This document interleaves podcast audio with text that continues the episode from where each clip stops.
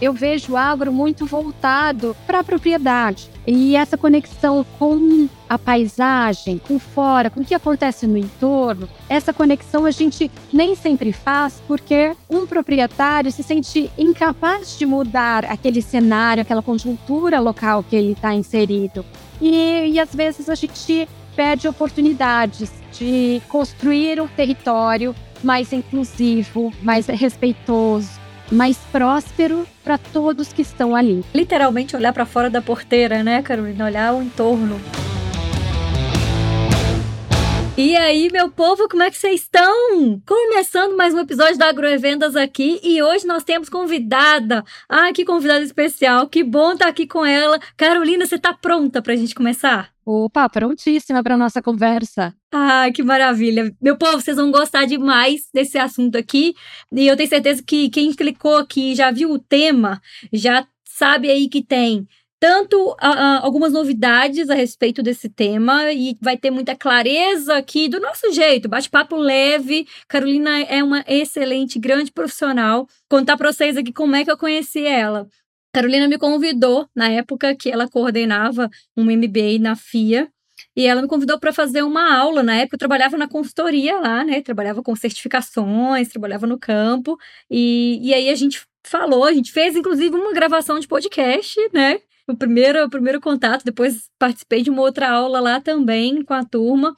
E, e assim, o que eu posso já dizer para vocês é que esse episódio de hoje tem um conteúdo profundo, ao mesmo tempo vai ter uma clareza muito grande para vocês, porque esse termo está muito falado, está muito batido aí, mas no fim das contas a gente vê que muita gente não entende o que, que é ESG ou ASG, e aí nós vamos desvendar essas letras aqui agora com uma pessoa que de fato é especialista e tem condição aqui de explicar para a gente, tem toda a qualificação para falar sobre isso. Carolina, muito bem-vinda, estou muito feliz que você está aqui e se apresenta aqui para o pessoal te conhecer. Miriam, muito obrigada pelo convite para ter essa conversa leve. Para quem não me conhece, eu sou Carolina Graça, sou engenheira agrônoma de formação mas grande parte da minha vida profissional foi dedicada às florestas.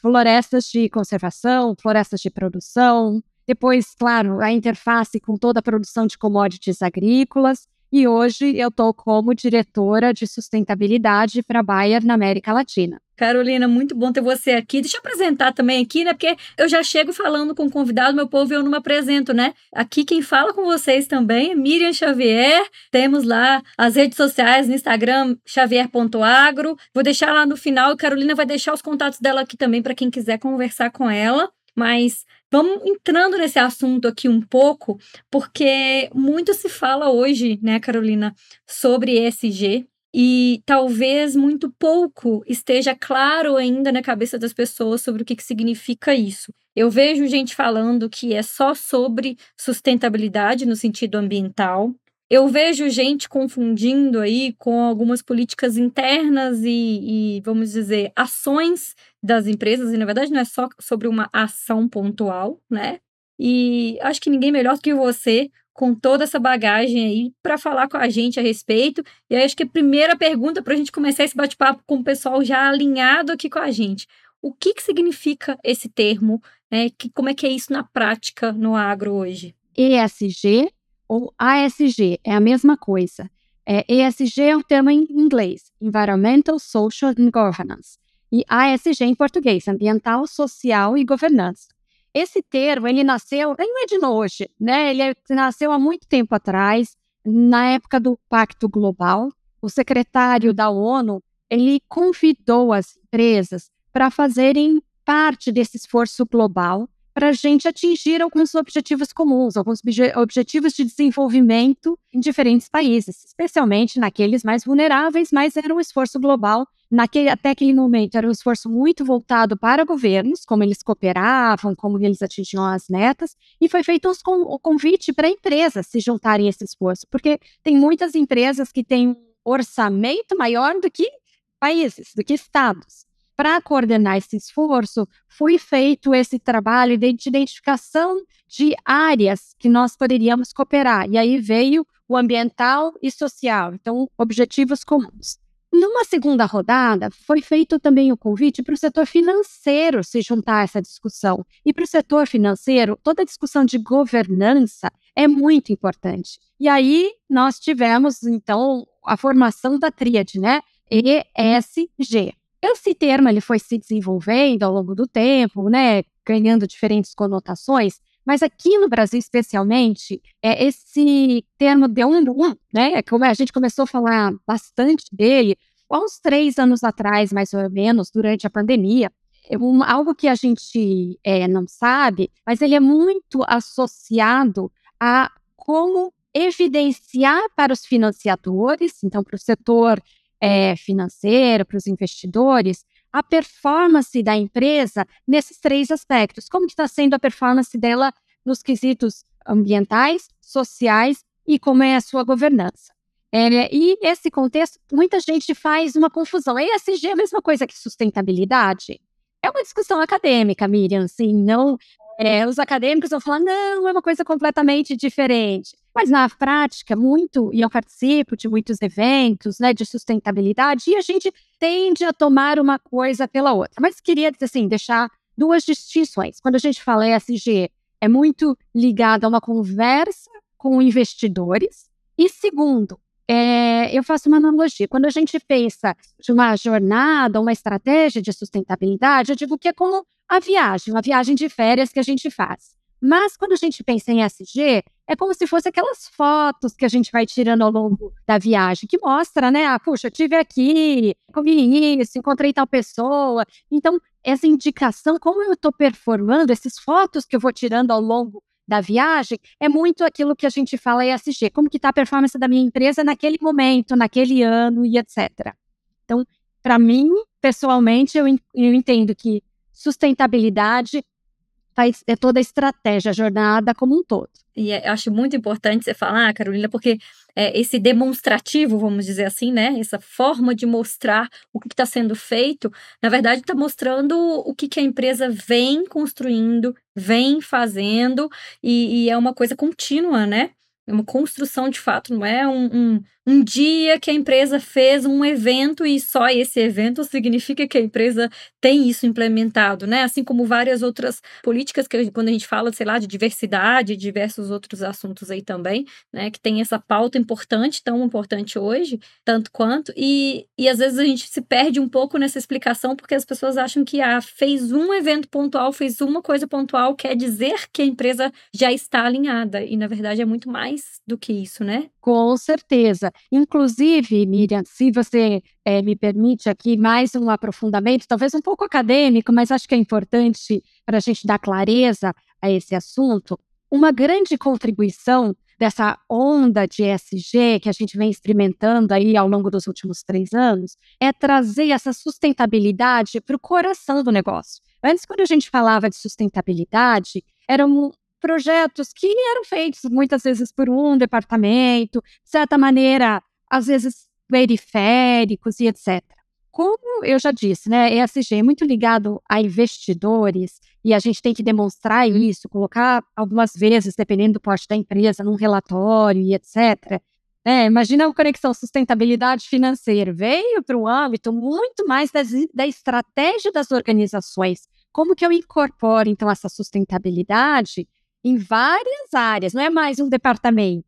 É, esse, esse departamento de sustentabilidade, ele, ele, ele continua existindo dentro das organizações, mas ele é muito mais facilitador de é, mudanças, de visões, de guinadas que a gente promove dentro de outras áreas. E esse coletivo, os diferentes departamentos trabalhando juntos, olhando como performar né, nos três critérios, a gente tem essa junção entre sustentabilidade e estratégia do negócio. Maravilha. Ah, Para mim, ficou super claro. Eu tenho certeza que a galera que está aqui está acompanhando e já está gostando desse bate-papo aqui. E principalmente, eu até, eu até brinquei, né? Antes da gente começar a gravar aqui, a gente conversou, eu brinquei e falei: ó, é, tem uns termos aí que eles aparecem e aí, de repente, tanta gente vira especialista no assunto que depois banaliza um pouco, né? A gente viu o que, aconteceu aí, por exemplo, com o termo coach, que é uma, é uma profissão super importante, é uma, uma, uma ação muito importante, mas que um monte de gente começou a dizer que é coach e se intitular assim, daqui a pouco é, banaliza o termo. E um pouco disso, eu não sei se você também tem sentido isso, percebido, Carolina, mas eu tenho percebido com esse termo de ESG, ou até quando a gente fala só sobre sustentabilidade, né? É, hoje em dia, um monte de gente coloca lá como título é especialista em o que, que, seria de verdade uma pessoa que ela, ela pode se dizer especialista nessa área. Tipo, ah, fiz um cursinho online e agora eu sou especialista, eu vou escrever aqui no currículo. O que, que a gente pode entender aí para a gente analisar até melhor os perfis assim da, da, das pessoas? Primeiro, acho que não existe pessoa no planeta que seja bom em tudo, né? E sustentabilidade é um domínio do conhecimento muito amplo. Então, é comum haver, mesmo dentro da sustentabilidade, especializações. Às vezes, para um setor, um determinado assunto é mais importante e você acaba se especializando em função desse, do seu contato próximo a essa necessidade do setor, ou depois você se, especializa em outro campo. É, então, primeiro de tudo, fazendo a conexão com o que você mencionou de cursos, né? Existem muitas opções de cursos de formação, de formação em ESG. Nenhuma formação vai, é, ao mesmo tempo, ser ampla e detalhadas em todos os pontos da sustentabilidade. Elas também têm os seus vieses, pontos que ela vai mais em profundidade, outros pontos que ela dá uma visão mais, mais abrangente. Então, um curso, quando você for né, escolher um treinamento sobre SG, olha que se realmente está compatível com aquilo que você gostaria de atuar. Mas para dizer que se por acaso você fez algum treinamento e sentiu falta de alguma coisa, é mais do que normal. E segundo ponto, que só o treinamento não é suficiente. Esse profissional de sustentabilidade ou de ESG é um profissional que precisa muito da prática, muito da vivência, de confrontar o seu conhecimento com a experiência de campo, de testar novos caminhos, de se relacionar com pessoas, de dizer, de ouvir muitas vezes não, porque papel do profissional é muitas vezes desafiar o status quo, o que um determinado departamento já está fazendo, vamos fazer de outra forma, vamos olhar para esse aspecto, vamos né, inovar e colocar pitadas, né, ou grandes doses de sustentabilidade. Então, é muito comum que nesse processo de inovação, de propor caminhos novos, a gente escute muito não. E aí, um profissional, ele tem que ter esse jogo de cintura, essa prática, para saber influenciar de uma maneira positiva a organização. Então, a formação é importante, mas a prática desse profissional, a vivência é essencial eu fiquei até agora pensando uma coisa aqui, né? A gente veio direto pro assunto, mas uma coisa que me despertou curiosidade um pouco aqui, e eu acho que quem tá ouvindo aqui pode estar tá pensando assim, tá, então eh, tem, tem grandes, muitas possibilidades diferentes dentro dessa, dessa área de atuação, né? Dá para construir de diversas formas uma carreira para chegar a trabalhar, atuar com isso. E, e, como é que foi com a Carolina, né? Que é engenheira agrônoma, que já falou que trabalhou muito tempo na área florestal. Fala um pouco assim de como foi esse percurso, até para a gente já ir associando um pouco dessa construção sua, sabe? Falo muito que é Deus escreve certo por caminhos tortos, né? Eu, eu lá no começo da minha carreira, eu nem imaginava que um dia eu fosse trabalhar com sustentabilidade. Eu me especializei como engenheira agrônoma na parte de agronegócio depois fiz uma especialização em comércio internacional da soja. E por conta dessa especialização, fui trabalhar num departamento comercial, mas com comércio internacional de madeira tropical. Já foi a transição da agricultura para a floresta. E não sei os nossos ouvintes aqui se conhecem um pouco das operações florestais, mas normalmente são operações grandes, se a gente compara ao agro, especialmente né, o hortifruti, que são um perfil de propriedades menores. É, operações florestais contemplam grandes áreas, na grande maioria, consequentemente faz vizinhança, muitas pessoas, tem comunidades que vivem dentro, que vivem ao lado dessa floresta, que usam a floresta para comida, para subsistência, para atividades comerciais, sejam elas madeireiras ou não madeireiras, se servem da água, de tantos outros recursos que aquele ambiente florestal propicia. Ou seja, é uma atividade que tem um componente social e ambiental muito forte. Então aí você já começa a identificar, né, que eu, como eu fui me conectando, como eu cheguei nessa operação que eu trabalhava, era na Amazônia, uma operação florestal muito grande, aonde viviam aproximadamente 100 mil pessoas dentro da área da empresa, com três cidades mesmo, grandes cidades, e mais de 100 comunidades rurais. E eu estava no departamento comercial. Mas, é, até pura pela formação, pelo interesse, eu fui participando, fui me juntando a, a equipes de projetos para desenvolvimento local. Então, sempre trazendo um pouco desse componente comercial. Ah, vamos pensar como que a gente pode envolver as comunidades, criar negócios que complementam o negócio da empresa e gerar renda para essa população, né? Então, por exemplo, na numa operação de serraria, você tem muitas sobras de madeira. Uma empresa menor pode utilizar como matéria-prima para produzir bandeja, machetaria, tantos outros objetos, né? Até alguns produtos de jardim que a gente utiliza. Então, a gente é, ao mesmo tempo, a empresa fomentava, ajudava a formação desses novos empreendimentos, para aumentar esse impacto social positivo. E aí tinha o componente comercial, tudo bem, vai comercializar, mas é como que a gente escoa, como que a gente apresenta isso para o mercado? E como eu estava na área comercial, eu era responsável por levar, por desenvolver o mercado para esses produtos. E aí eu fui me, juntando a um projeto, outro projeto, o terceiro projeto, e aí me apaixonei pela área de sustentabilidade. Num determinado momento, eu estava fazendo entrevistas para mudar de organização. E aí é, me perguntaram: o que, que você faz, né? Na, eu contei sobre toda a minha atividade na área comercial e contei também que, fora isso, eu me envolvia com alguns projetos diferentes, né? Que tinham a ver com sustentabilidade. E aí contava o que eu fazia nesses projetos. E finalmente a empresa, quando fez a oferta de emprego, falou: olha, a vaga é sua, mas não é para gerente comercial, não é para área de sustentabilidade. E eu falei: como assim? E a empresa falou: não, o que você faz é sustentabilidade e você vai passar por um período de treinamento, de formação,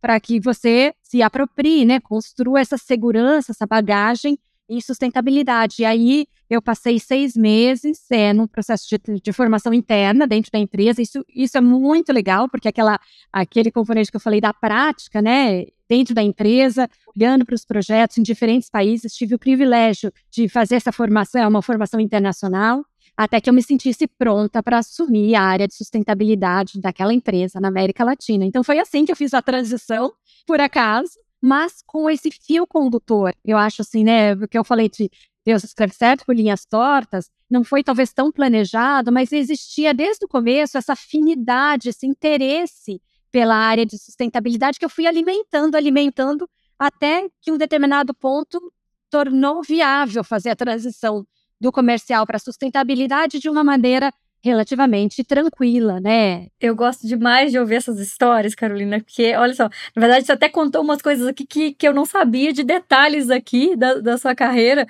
É, a gente às vezes olha para uma pessoa atuando numa área e a gente fala, uau, a pessoa tá nessa posição, né? A gente admira, mas assim, que é essa construção, né? Eu, eu acho super legal conhecer e eu até falei, tem um episódio aqui que é o episódio 50 do Agrovendas, que eu falei justamente isso com a, com a turma, assim, ó, existe uma demanda muito grande do mercado, né, de forma geral, de, de atividades que ele precisa, as pessoas precisam consumir, seja produtos ou serviços. E você tem também aquilo que você gosta de fazer, aquilo que você vai experimentando e vai sentindo mais afinidade. Na hora que a gente tem uma intersecção disso, sabe? De o que, que o mercado, as empresas e as pessoas precisam. E aquilo que você mais ama fazer, aquilo que você vai se identificando e vai gostando de fazer e faz bem, é, aí eu acho que a gente acha um, um ponto comum sabe? E, assim, a sua história deixou muito claro isso aqui, de fui para a área comercial, fui trabalhar em uma área que eu achava que era essa, a que eu dominava naquele momento, e na hora que eu conheci, eu me abri para o novo, que eu acho que foi um pouco disso, né, Carolina, que também deixa aqui pra gente. Se abrir para o novo e, assim, se desafiar a fazer algo a mais, né, do que aquilo que estavam esperando. Então, a Carolina da área comercial não precisava necessariamente ter ido lá para se meter nos projetos lá de, de cunho mais social, mas ela gostou, ela se interessou, ela foi lá contribuir um pouco. Né? E por conta disso, Miriam, conselho que eu dou, porque eu sou muito procurada por profissionais que querem fazer essa, uma transição parecida com a que eu fiz. E a dica que eu dou, baseada na, na experiência, é: olha, começa por aquele ponto de sustentabilidade que guarda conexão com a sua atividade atual. Então, se você está. Outro dia eu estava tendo uma conversa com uma colega que trabalha na área de análise de risco. E eu falei, puxa, como que vocês fazem a análise de riscos é, sociais e ambientais. Ela me detalhou e etc, né? Era uma análise de risco muito voltada para dentro da porteira, para os né, nossos sites. Fabrício, eu falei, e a nossa relação com o entorno, com a comunidade?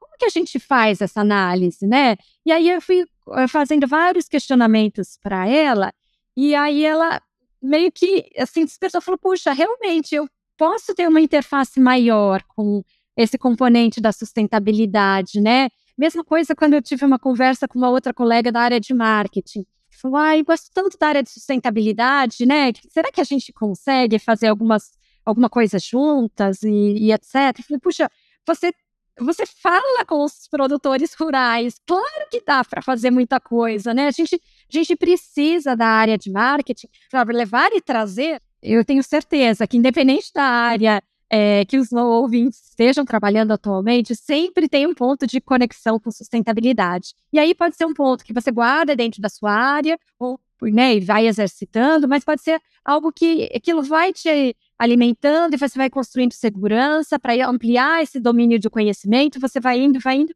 até o momento que uma transição para a área de sustentabilidade em si, mas para uma outra área, que tenha esse aspecto de sustentabilidade se torne viável. Então, a gente constrói esse espaço para atuar em sustentabilidade. Eu acredito muito nisso. Gostei muito disso, viu? Acho que deixou acho que mais claro ainda para o pessoal, porque primeiro, né, a gente vem explicando, ó, o termo é isso, né, qualquer um que é especialista, tudo mais. Agora vem a Carolina e fala, gente, ó, mas entenda que toda área tem uma conexão.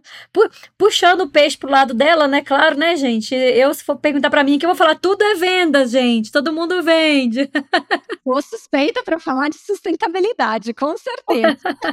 que bom, que bom. Mas eu acho que é importante, né, a gente trazer esses temas assim. E, e, pensando especificamente em, em agronegócio, Carolina, assim, o que, né, o, você tem uma bagagem muito grande, assim, você fala que trabalhou muito tempo com o setor florestal, mas você teve contato com pessoas aí de todas as áreas, tanto do, do HF, né, o, o hortifruti, quanto a área de, de produção de cereais. Hoje, como que você enxerga e o que está sendo feito de fato, que está implementado dentro das empresas, como que elas estão conduzindo isso?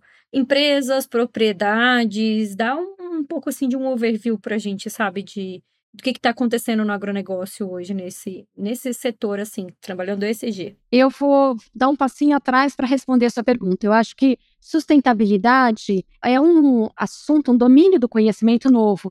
E a gente vem construindo nosso entendimento, vem construindo ferramentas, vem construindo forma de se comuni de comunicar o que nós fazemos e forma de se comunicar com os stakeholders, que são todos aqueles públicos com os quais nós nos relacionamos. Então, assim, para responder especificamente sobre o agro, eu acho que o agro tem muitas boas práticas, bons casos para contar.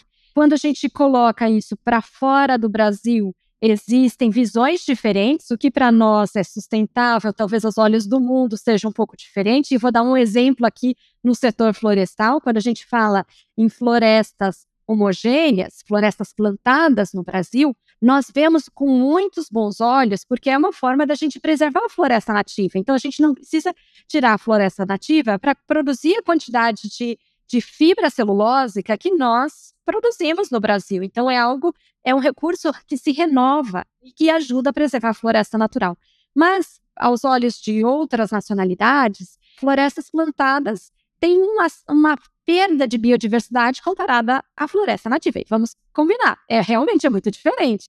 Mas para eles, você falou, puxa, mas em algum momento você tirou floresta nativa e colocou floresta plantada? Sim, um momento histórico, né? A gente precisou e agora a melhor coisa que nós fazemos é dar um bom uso para o que já foi convertido, que já está aberto. Então, assim, eu estou trazendo o setor, o, essa conversa do setor florestal, fazendo analogia com o setor é, agrícola. Então, tem muitas, muitas ações que a gente vê e, e, e sente orgulho do que nós fazemos no agro e que, às vezes, outras nacionalidades têm uma dificuldade em entender da mesma forma, compartilhar a mesma visão que nós temos. Então, sim, temos muitas boas histórias para contar, mas também estamos nessa jornada de desenvolvimento. Existe ainda muita coisa que pode ser feita pelo agro. E eu, já que eu falei bastante aqui dos aspectos sociais, é, eu acho que, principalmente nos aspectos ambientais, não que estejamos resolvidos, mas temos muito caminho trilhado, né? Temos aí a implantação ou é, o atendimento do Código Florestal, temos é, a preservação de nascentes, temos tantas coisas bacanas dentro das propriedades. Quando a gente vai para o lado social, eu vejo o agro muito voltado para a propriedade. E essa conexão com a paisagem, com fora, com o que acontece no entorno, essa conexão a gente nem sempre faz, porque um proprietário se sente incapaz de mudar aquele cenário, aquela conjuntura local que ele está inserido. E, e às vezes a gente perde oportunidades de construir um território mais inclusivo, é, mais re respeitoso, é, mais próspero para todos que estão ali. Então, assim, é, quando eu vejo a apresentação de algumas grandes empresas do agro, a gente tem muito se fala dos, dos colaboradores, o que é feito, né, com, os colaboradores, a formação deles e etc. Mas assim como o setor florestal, as propriedades agrícolas também fazem vizinhança com muita comunidade. E aí, que, que, como é a minha, a minha interação com aquelas comunidades? O que, que eu coopero? Como eu tenho uma coexistência harmoniosa naquele território? Eu acho que esse é um aspecto que o agro precisa galgar alguns passos. Olhar, olhar para fora, literalmente olhar para fora da porteira, né, Carolina? Olhar o entorno.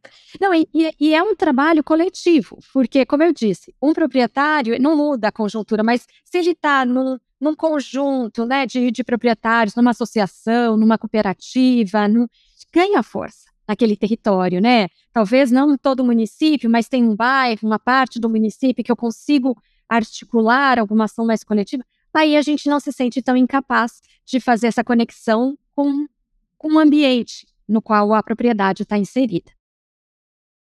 Uhum. Acho que traz até um insight interessante aí na hora que você fala, né, de quando eles se reúnem aí para as cooperativas mesmo, né, para ações que elas de repente podem puxar aí a fila para acontecer com os cooperados e, e integrando com a região onde eles estão. Acho interessante pensar a respeito disso, viu? Eu acho que o agro tem o privilégio de poder montar ou construir um mosaico de negócios de diferentes escalas em um determinado território. Então, mesmo em áreas que nós temos produção de cereais em larga escala, esse predomínio de grandes propriedades, sempre vão existir pequenos e médios produtores. Às vezes produzindo a mesma commodity, os mesmos cereais, mesmos conjuntos de grãos, mas às vezes produzindo um mix de produção diferenciada. E aí, quando eu olho para, né, voltando àquela, olhar para o território, como que eu posso ter negócios viáveis no mesmo território para diferentes escalas de negócios, para diferentes mercados. Como eu crio esse ganha-ganha, como o negócio grande se conecta ao médio, se conecta ao pequeno. Grande exemplo do setor florestal. É muito comum nas empresas florestais ter programas de agricultura familiar e a produção daquele programa vai para os restaurantes das fábricas. Então você tem uma grande fábrica de, de celulose, é, consumindo produtos locais e alimentando toda uma cadeia produtiva naquela região que gera externalidades positivas. Então, a gente tem muita oportunidade e o agro tem esse privilégio de ter já no, né, no ambiente onde ele está essa oportunidade da gente gerar renda, oportunidades positivas para além da propriedade através dessas conexões. Gerar outras riquezas, né? Além da produção em si que está sendo feita ali, gerar outras riquezas para a própria região. E é, você falando assim, vem, muito, vem muita lembrança também, assim, na minha cabeça, cara, é, da época que eu trabalhei com consultoria e que a gente implementava ah, algumas normas de certificação nas propriedades.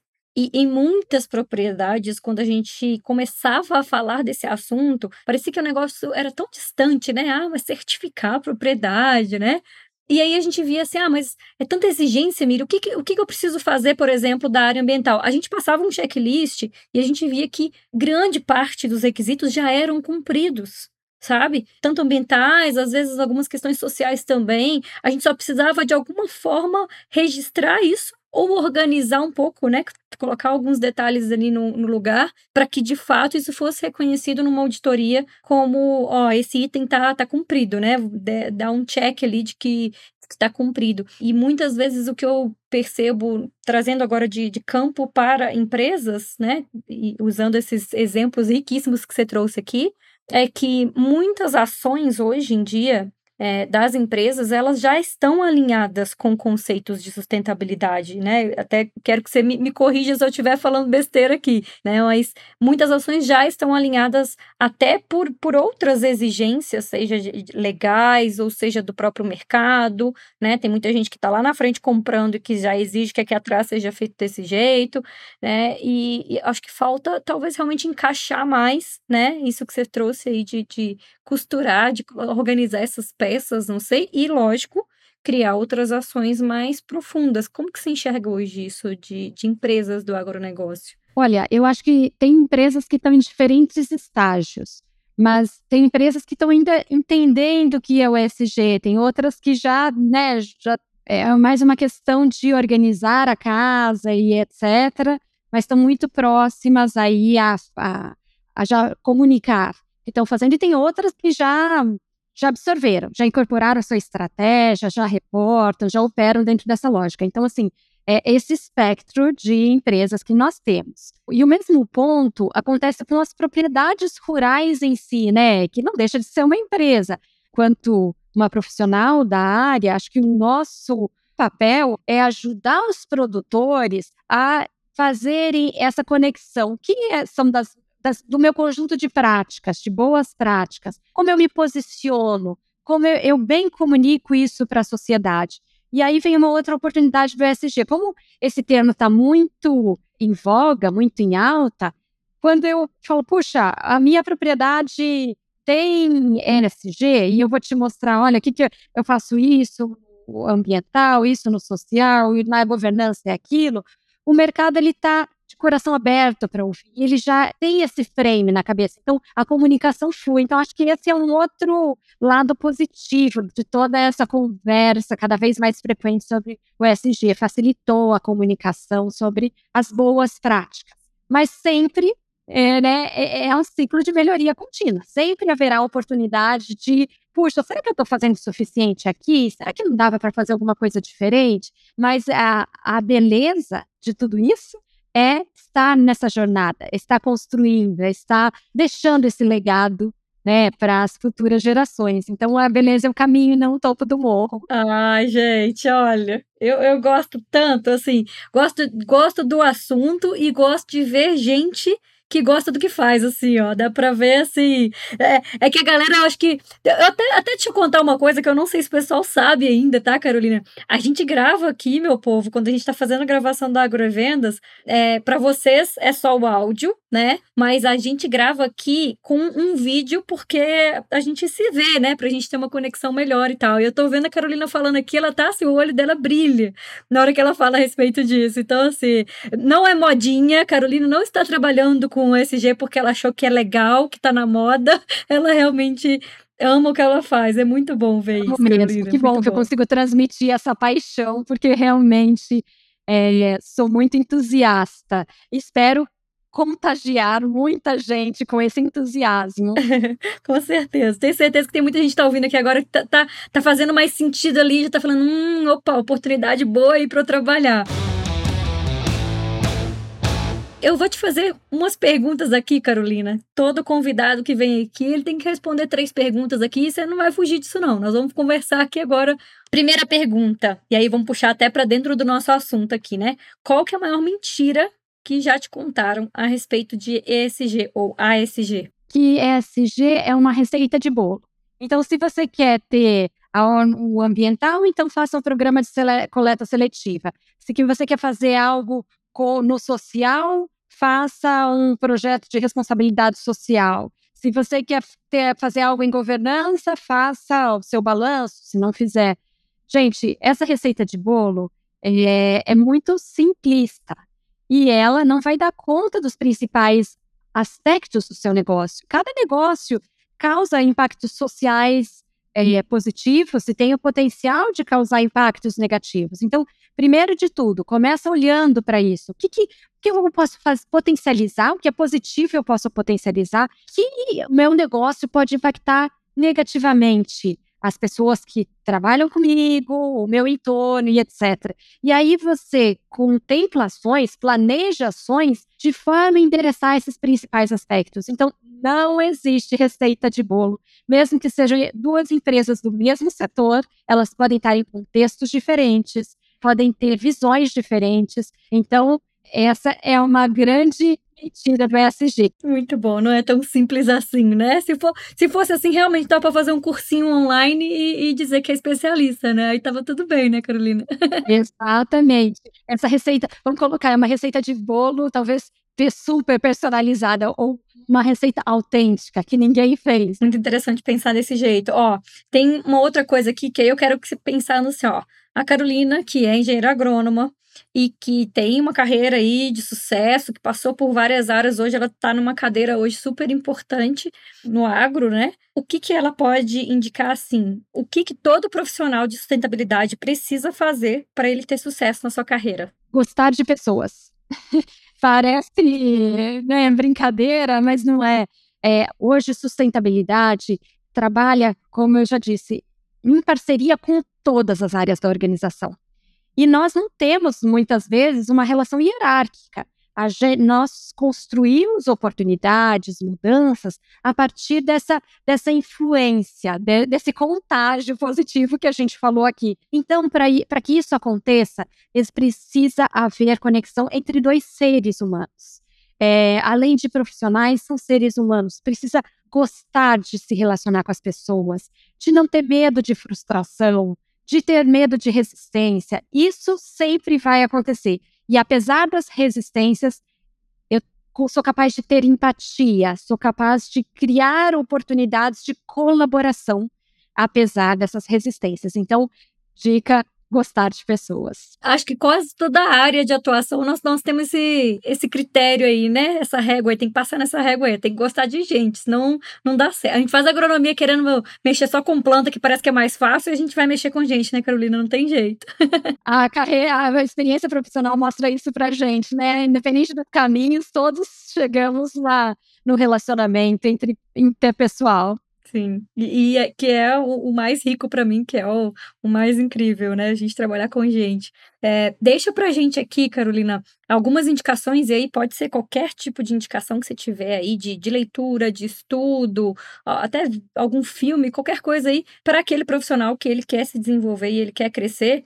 Pode ser só dentro da área de, de sustentabilidade, se quiser é, passar também, falar para qualquer profissional.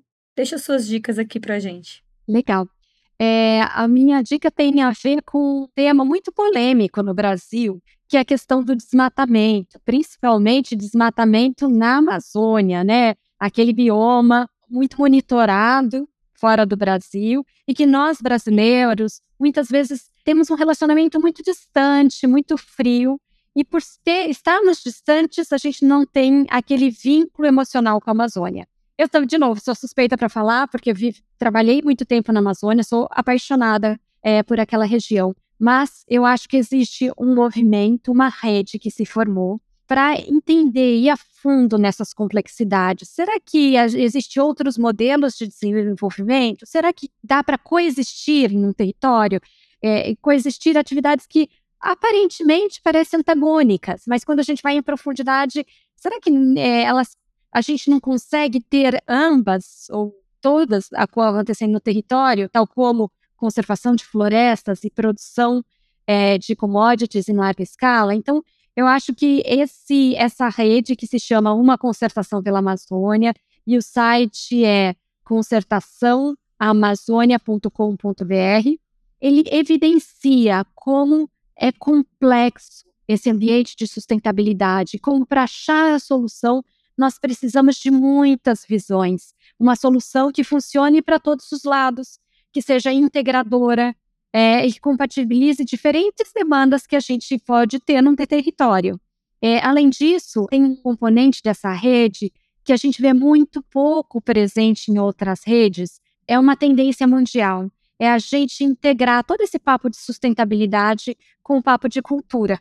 Como que a cultura também é uma forma de expressão, uma forma de resistência, e como dali a gente pode abrir portas para se comunicar com diferentes públicos. Então, um aspecto, uma rede que eu acho que vale a pena pesquisar e, e ver essa multidimensionalidade do trabalho em sustentabilidade. Já temos indicações, já temos aqui um conteúdo riquíssimo aqui para quem quer entender mais na prática, né? Eu acho que foi mais importante assim foi trazer é, tanto exemplo prático assim, Carolina, é, e aproveitando que eu tenho certeza que agora mais gente ainda vai querer te conhecer, vai querer saber um pouco mais, acompanhar seu trabalho. Deixa suas redes sociais aqui para quem quiser falar com você, onde que o pessoal pode te encontrar? Ou a, a, forma mais fácil de me acessar é através do LinkedIn. O meu perfil é Carolina traço Graca, de graça, mas sem o cedilha. Fiquem à vontade para me mandar mensagem por lá. Vai ser um prazer conversar com todos os profissionais interessados no ESG e sustentabilidade. Maravilha. E, e, mandem mensagem mesmo, viu, pessoal? Manda, segue ela lá, manda mensagem para ela falando que vocês ouviram um episódio aqui do Agroevendas. O meu Instagram, primeiro aqui, tá como xavier.agro. Nós temos o Agroevendas, tudo junto, sem acento, né? Agroevendas. E tem o LinkedIn Miriam Xavier também, que dá para a gente conversar bastante por lá também. Carolina, quero te agradecer mais uma vez por ter vindo, por esse papo aqui leve e riquíssimo de informações. Obrigada mesmo. É, e de repente, vai que você tem uma mensagem final aí, não sei. Deixa, deixa um recado final pro pessoal aqui. O pessoal gosta de ouvir esse recado final. Tá, legal. Então vamos lá.